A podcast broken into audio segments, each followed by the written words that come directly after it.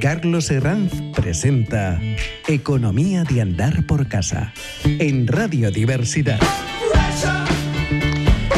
Hola, hola, hola. Carlos Herranz al aparato.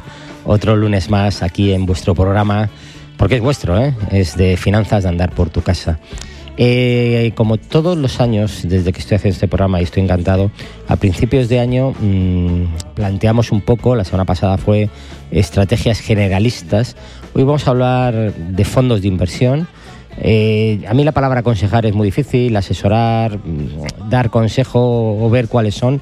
Bueno, hemos cogido la voz de varios expertos, hemos analizado, vamos a comentar los tipos de fondos y vamos también a explicar algún fondo específico con nombre y apellidos, pero deben ser generalistas.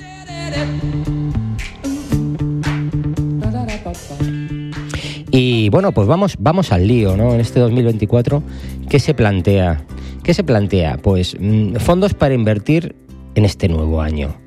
Fondos monetarios, de deuda corporativa, fondos flexibles, de dividendo, de tecnología, deber estar en las carteras durante el ejercicio que acabamos de comenzar. Esta es un poco la frase con la que comienzo y en la que estoy totalmente de acuerdo con una escritora, Mera Gómez Silva, economista de un periódico que lanzó este, estos consejos. Y luego yo he, bueno, he cambiado algún fondo que otro porque eran más fáciles de, de encontrar. ¿no? Recién comentado el ejercicio de 2024, toca poner punto a las carteras de fondos de inversión para tratar de extraer la máxima rentabilidad al año este año que comienza ahora. O para preservar patrimonio y por lo menos batir la inflación. Hoy han cerrado los dígitos de inflación al 3,1 me parece, o 3,2, ¿no? Bueno, pues mm, todo lo que no sea batir esa inflación estamos perdiendo dinero.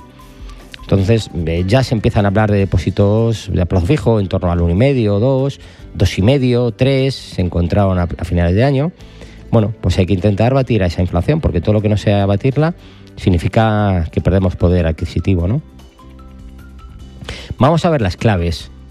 El año 2024 se va a parecer mucho al 2023, en lo que al interés de mercado se refiere. Estará la atención puesta siempre todavía en las políticas monetarias de los bancos centrales. La debilidad de este ciclo económico que nos, que nos está llevando, junto con los avatares de las guerras, como hemos comentado, ¿no? y la inestabilidad política la evolución de los resultados empresariales y estas tensiones geopolíticas que he comentado. Habrá que estar también muy atento a los resultados de las compañías para ver si este factor unido a la potencial bajada de tipo sigue siendo la gasolina para que los mercados de renta variable mantengan el buen tono que han mantenido desde octubre. Para afrontar este contexto, es verdad que tenemos que creernos tener una cartera bien diversificada de fondos de inversión y una composición muy parecida a la que triunfó en el 2023. Comenzamos. 1. Así como hemos comentado, deberemos empezar a tener la presencia en fondos monetarios, que posiblemente antes de la subida de tipos pues los teníamos un poco olvidados o eran un poco el saco donde iban los fondos para luego traspasar, porque la rentabilidad de un fondo monetario hasta el año pasado era prácticamente nula. Si los tipos estaban a cero, las letras de tesoro estaban muy bajitas, muy bajitas, muy bajitas, o negativas, pues, pues, pues cero. Pero ¿qué ha pasado ahora? Que las letras de tesoro han estado al 2,5, 3, 3,5. La última yo creo que han salido al 3,20 y tantos. Significa que los monetarios es un, un excelente producto de inversión posiblemente el más conservador que tenemos dentro de la cartera de fondos. Ya empiezan a estar bien retribuidos y ofrecen una estabilidad en caso de esta volatilidad que va a haber también en el 2024. Y hay que tener liquidez a través de estos monetarios, mientras los tipos sigan siendo muy tensionados en los tramos más cortos. Si bajaran los tipos de interés de mercado, habría que aumentar ligeramente la duración, es decir, hacerlo desde monetario, pasarlo a fondos de renta fija un poquito a 18, 24, 36 meses, que no significa que lo tengamos que tener, significa que lo que compran los bancos en esas, en esas carteras tienen esos plazos. En lugar de estar casi a repo de un día o una semana, tener monetarios con una duración superior a 12 meses, por ejemplo, pero de momento deuda de súper corto plazo con vocación de retorno absoluto, es decir, esos repos a uno o dos días, que están en los fondos monetarios, ¿no? Ya con nombres y apellidos nos aconsejan el GESConsul corto plazo, que es un fondo de inversión, que invierte sobre todo en pagares de empresas con una TIR superior al 4% el año pasado, o el Allianz Securitas SRI, o el Amunde Ultrashort Ter Bond, o el DWS Floating Ross Nate. Vamos a comentar uno de ellos. En este caso, el Allianz Securicax SRI. Eh, este es un fondo eh, monetario que acabó el año pasado con una rentabilidad del 3,3. Eh, la evolución fue eh, en el 1, 2, 3, 4, 5 años, del 5 años atrás, en el 2019, el menos 0,5, menos 0,5, luego menos 0,3, luego menos 0,6, luego 0,0 y ahora el 3,3. ¿Veis un poco la evolución de los tipos? Como los tipos a corto plazo han subido mucho y ahora este producto es súper interesante. Antes también lo era porque era un poco, el, el, fondo monetario era como una cuenta corriente en fondos donde se traspasaban para no ejecutar plusvalías ni minusvalías y se movían, ¿no? Ahora ya interesa tenerlo en cartera claramente, un 3x3. Eh, rentabilidades, por supuesto, pasadas no significan rentabilidades futuras, pero entendemos que este está bien asentado. ¿no? Eh, la inversión pretende superar la rentabilidad del índice EONIA, el fondo invierte principalmente en bonos, bonos convertibles e instrumentos de mercado monetario. Podrá invertir en bonos con una calificación mínima de BBB, que significa que es buena calificación, y otros títulos de deuda con una calificación mínima de A3, también buena.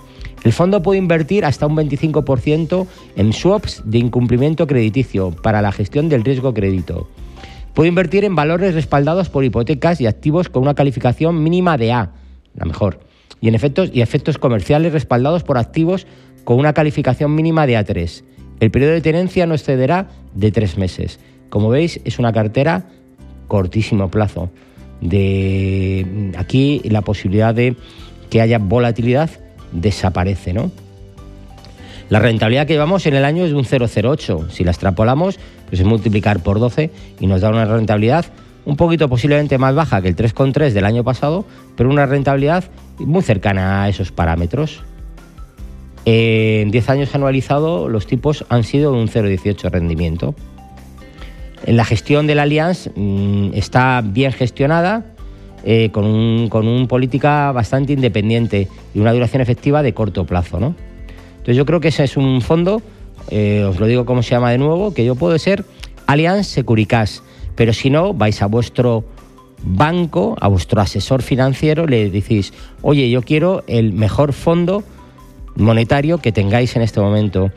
Por obligación os tienen que eh, aconsejar los mejores y los que sean con, los que tengan menos comisiones, porque el banco que siempre gana, recordar que tenéis que comparar un poco las comisiones de cada fondo, ¿no? Estos fondos no suelen tener comisiones muy altas. Por eso los tipos son siempre un poquito más bajos, ¿no? Una comisión de un 0,5, de un 0,75, 0,25. Bueno, analizarlos, también ver un poco los volúmenes que tengan, para que, porque un, un, fondo con mucho volumen, pues posiblemente tenga una capacidad de gestión mayor que un fondo de menos, pero no siempre significa que haya más rentabilidad, sino hay más seguridad, ¿no?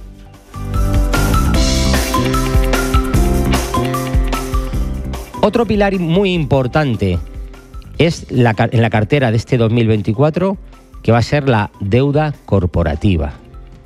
Y sobre todo pensamos europea, pues todavía tiene recorrido a pesar del importante rally que acumula en los últimos dos o tres meses.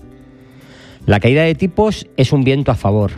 Las TIR es un gran colchón y el precio más cupón sostienen a la deuda corporativa aunque haya deterioro del ciclo. Esto es lo que comentan los expertos.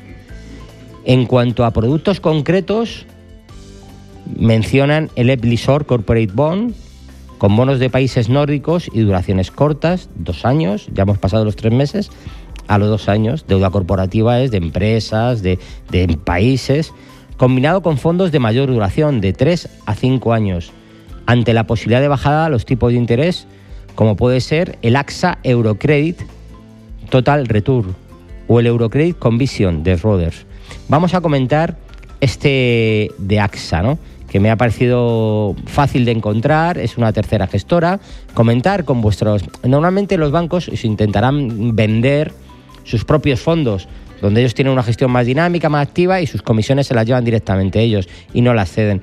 Pero también preguntarles por las terceras gestoras como AXA, que es de reputadísima y confianza, y que nos eh, permiten comparar y gestionar y ver cuáles son las, mejores. El AXA World que significa fondos del mundo, ¿no? Aquí nos vamos con un fondo que ha tenido una rentabilidad, sorprendámonos, de un 11,4 en bonos corporativos, ¿eh? 11,4. ¿Será tan espectacular en este 2024? No, pero si nos dan un 8, pues ya batimos la inflación, ¿no?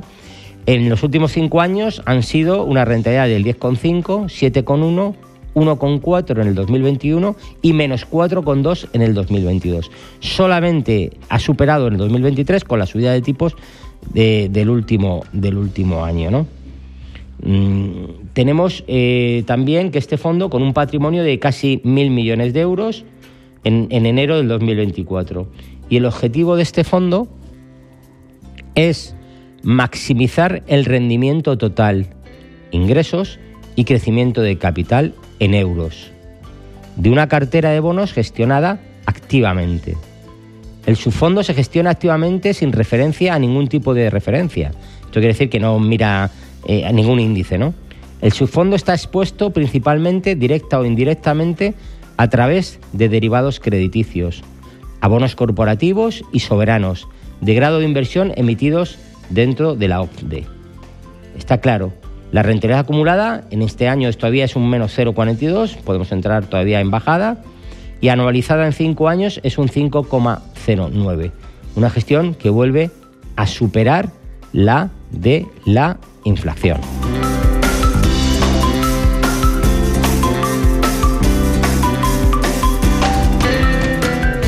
Y continuamos con los fondos. Hemos recordar fondo monetario, fondo corporativo. Y ahora los fondos que denominamos bisagra, ¿no? que son fondos, esos fondos un poco mixtos. Más allá de la renta fija, es preciso tener una cartera de fondos estos mixtos, ¿no? Productos mixtos con carácter doble. Una gestión un poco patrimonialista, tratando de defender al cliente en momentos difíciles de mercado, con una gestión un poquito más flexible, más de inversión, más de riesgo. Por ejemplo, aquí tenemos el Cartesio X, que es sin duda el gran, el gran valedor de esto, pero si ponemos fondos mixtos o preguntamos a nuestros asesores, nos, hay una cartera excepcional que combina el renta fija con renta variable, bonos corporativos a corto, con medio, con largo, con, con deuda. Bueno, hay, hay, de todas las posibilidades, ¿no? Pero estos fondos nos van a permitir eh, obtener muy buenas rentabilidades. Y eh, he puesto el cartesio, que era un poco, este a lo mejor es un poco más difícil de obtener, no son los importes mínimos de entrada, pero tenemos que decirle que este fondo mixto ha dado una rentabilidad en el 2023 de un 10,3, eh, muy, muy buena. Va en los últimos cinco años con una rentabilidad de un 4,6, menos 1,9, 5,2 y menos 2,9. Bueno, la rentabilidad media de este fondo que tiene un fondo de capitalización de 2.100 millones de euros, a fecha de hoy ha sido de casi un 4%. Yo creo que es muy interesante, ¿no? Y eh, eh, lo que se pretende en este fondo es que se busca preservar el capital a medio y largo plazo invirtiendo en distintos activos de renta variable y renta fija con liquidez. La renta variable no superará el 40% de la exposición total. Esto quiere decir que si tenemos 100 pesetas, como mucho siempre en este fondo tendremos 40 en renta variable, como mucho, que no significa que tengamos que tenerla. Su límite máximo será 40. Podemos tener momentos puntuales de, de volatilidad, un 1%, y en los momentos de menos volatilidad, un 40%. Ahí podremos variar variando ampliamente según se aprecia el riesgo de mercado, invirtiendo en un número limitado de valores, unos 30 o 40, lo limitan para no volverse locos, ¿no? Predominando empresas europeas de capitalización media alta y menormente baja, en general con horizonte de inversión mayor a tres años. La renta física, la renta fija pública privada podrá llegar al 100% de la exposición. Es decir, en momento de crisis desaparece la renta variable y aparece la renta fija sin duración media de cartera prefijada e incluirán instrumentos de mercado monetario cotizados o no. líquidos, depósitos y hasta un 50% de deuda subordinada, derecho de cobro posterior a acreedores comunes, incluidos bonos contingentes convertibles o no, normalmente perpetuos y si se da la contingencia pueden no pagar cupones o aplicar quitas al principal incluyendo negativamente en el valor liquidativo. Es decir, cuando pensamos en estos fondos, pensemos que tienen su riesgo, y aquí lo estamos viendo, deuda corporativa donde bajen las TIR, la volatilidad sea muy alta y bajen drásticamente su, su rentabilidad, con lo cual el fondo bajará. Tenemos que asumir que esta perspectiva siempre es diversificar, estamos diversificando, hablamos de monetarios, hablamos de bonos corporativos y hablamos de estos bisagra o estos mixtos. Vamos poniendo un poquito de la cesta de los huevos como hemos hablado siempre y yo creo que esto es lo que nos suma la rentabilidad. Un 2% del monetario, un 7% del, del, bono corporativo, un 8 un 9% del mixto, un menos 5 del variable porque en un momento dado hemos entrado y está mal, pues nos suman todo lo que sea batir la inflación será un bueno. Y esta es una cartera modelo tipo no muy agresiva, ¿no? Con lo cual puede ser interesante.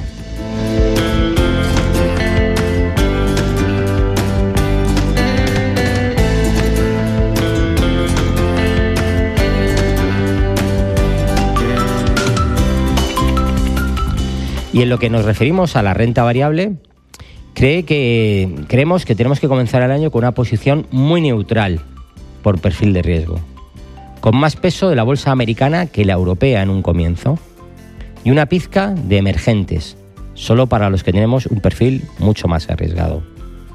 La clave es ver cómo se comporta China, comprobar si después de las grandes caídas que ha habido, funciona bien en el 2024, pero con una posición por ahora testimonial, pequeña, Podemos poner en el monetario más cantidad, ponemos un poquito aquí y luego si vemos que va esto bien, sacamos del monetario y lo llevamos aquí. Esto es gestionar la cartera, ¿no? Combinar fondos de calidad y crecimiento. Así las cosas en el campo de la renta variable, creemos que hay que combinar fondos de gestión orientada a la calidad. Por ejemplo, el Incometrix Narters Equity con algún producto de seguro de crecimiento como el Capital Group New Perspective es importante que inicialmente tengamos fondos con más cobertura y riesgo de divisa ante la posibilidad de que el euro siga ganando terreno frente al dólar, para que este riesgo de, devaluación no, no nos afecte tanto. Sobre todo los perfiles más conservadores, moderados o equilibrados. Quizá algo más de exposición al dólar a través de fondos que nos lo ocurran en perfiles más agresivos. Yo creo que en fondos de renta variable, yo creo que he metido aquí un fondo que me gusta. Vamos a buscarlo. Que es un poco el Robeco BP Global Premium, que es un fondo de los minados Value. Es un fondo que en el 2023 ha dado un 11,1 de rendimiento, que en los últimos 5 años ha dado un 16,7, un menos 0,6, un 23,9 y un menos 2,8. Una rentabilidad, como veis, estupenda, ¿no? Está claro que además es un fondo mm, con una capitalización bastante grande y que lo que pretende es un poco eh, buscar rendimientos, rendimientos y rendimientos y rendimientos a esa renta variable, ¿no? Yo creo que podemos encontrar, mm, como por ejemplo, pero si no, vuelvo a repetir, asesores que nos den confianza y que nos digan un poco lo que tenemos que hacer. Posiciones en fondos Value, que es un poco el que hemos planteado. Se combinarían estos de renta variable con algún fondo más de valor, como el Robeco que hemos comentado, ¿no? O el Templeton Euroland de Franklin Templeton, centrado en la zona europeo o en la zona euro, ¿no? Asimismo, se recomienda permanecer atentos a las compañías. Esto es importante, ¿eh? porque estamos escuchando, yo estoy escuchando mucho las small caps, small caps pequeñas eh, empresas de muy rápida capitalización, que son los que peor fueron en los momentos de cuando suben las grandes, pero que este año que han subido las grandes muchas, piensan que pueden tener recorrido, ¿no? Si se sigue animando el mercado de renta variable, si se sigue animando, como productos como las European Small Caps o Mid Cap. Debemos de tener en cuenta que estos son empresas con un capital de riesgo ya nos hemos adentrado en la, en la famosa renta variable, con posibilidades de minusvalías, por supuesto, ¿no? pero con, con, capacidad interesante de poder obtener muy buenas rentabilidades. Aquí he buscado uno que por efecto profesional eh, mm, lo he elegido de mi antigua entidad, ¿no? De Caixa, ¿no? Que es el CaixaBank Small and Mil Caps, que he tenido y en este tuve mala experiencia hace muchos años, o sea que reconozco que aunque lo aconsejo, yo fui de los que no me fue muy bien, tuve que traspasar y tuve que gestionarlo de otras formas, ¿no? Pero es verdad que este año ha dado un 12,7 de rentabilidad y en los últimos 5, 12,6, 0,2, 5,8, menos 4,1 y 12,7 este año. Yo creo que estamos hablando de eh, una gran eh, rentabilidad, ¿no? El fondo no tiene muchas comisiones y sus características son generales, es que el fondo invertirá como un mínimo del 75% en valores de renta variable española, mayoritariamente en valores de mediana y baja capitalización. No existirá predeterminación con respecto a los sectores económicos en los que invierte el fondo. El resto de la exposición estará invertida en activos de renta variable española, de alta capitalización y de renta fija tanto pública como privada, incluyendo depósitos así como instrumentos del mercado monetario no cotizados que sean líquidos, de emisores y mercados de OCCE. Los activos tendrán como mínimo mediana calidad crediticia, en un rating BBB, que está bien. Las posiciones afectadas podrán mantenerse en cartera con hasta un 25%. Para emisiones que no estén calificadas se atenderá al rating siempre del emisor. La duración media de esta cartera se fija en menos de un año. Yo creo que es otro, otro fondo mm, o, el vuestro de vuestro banco de small caps que deberéis tener un poquito en referencia, ahora con un poquito, y ver si el mercado de renta variable permite seguir asumiendo, seguir asumiendo estas cosas.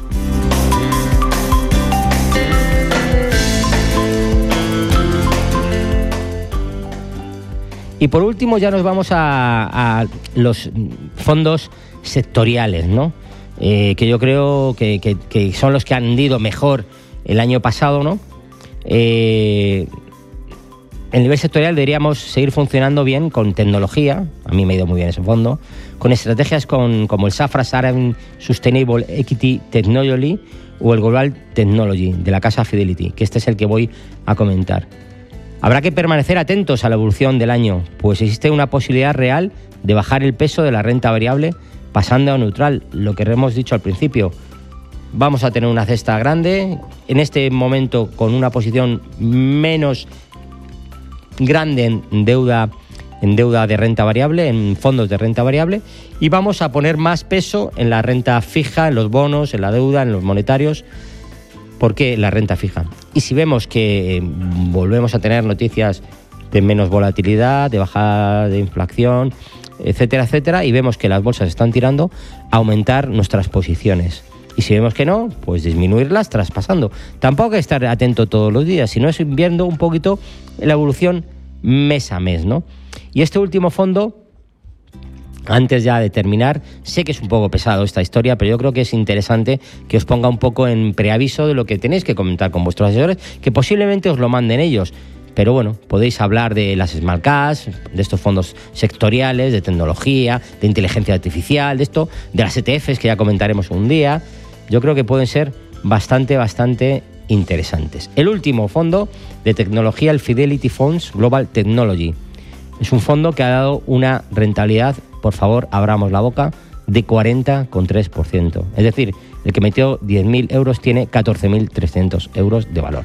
Bien, es verdad que la rentabilidad de los últimos 5 años es un 47,5%, un 33,3%, un 32,8% y un menos 20%. Es decir, que la rentabilidad de este fondo, quien ha invertido, posiblemente tenga una rentabilidad acumulada de más de casi el 100%. Es decir, que metió 10.000, tiene 20.000 euros en este fondo a valoración de hoy.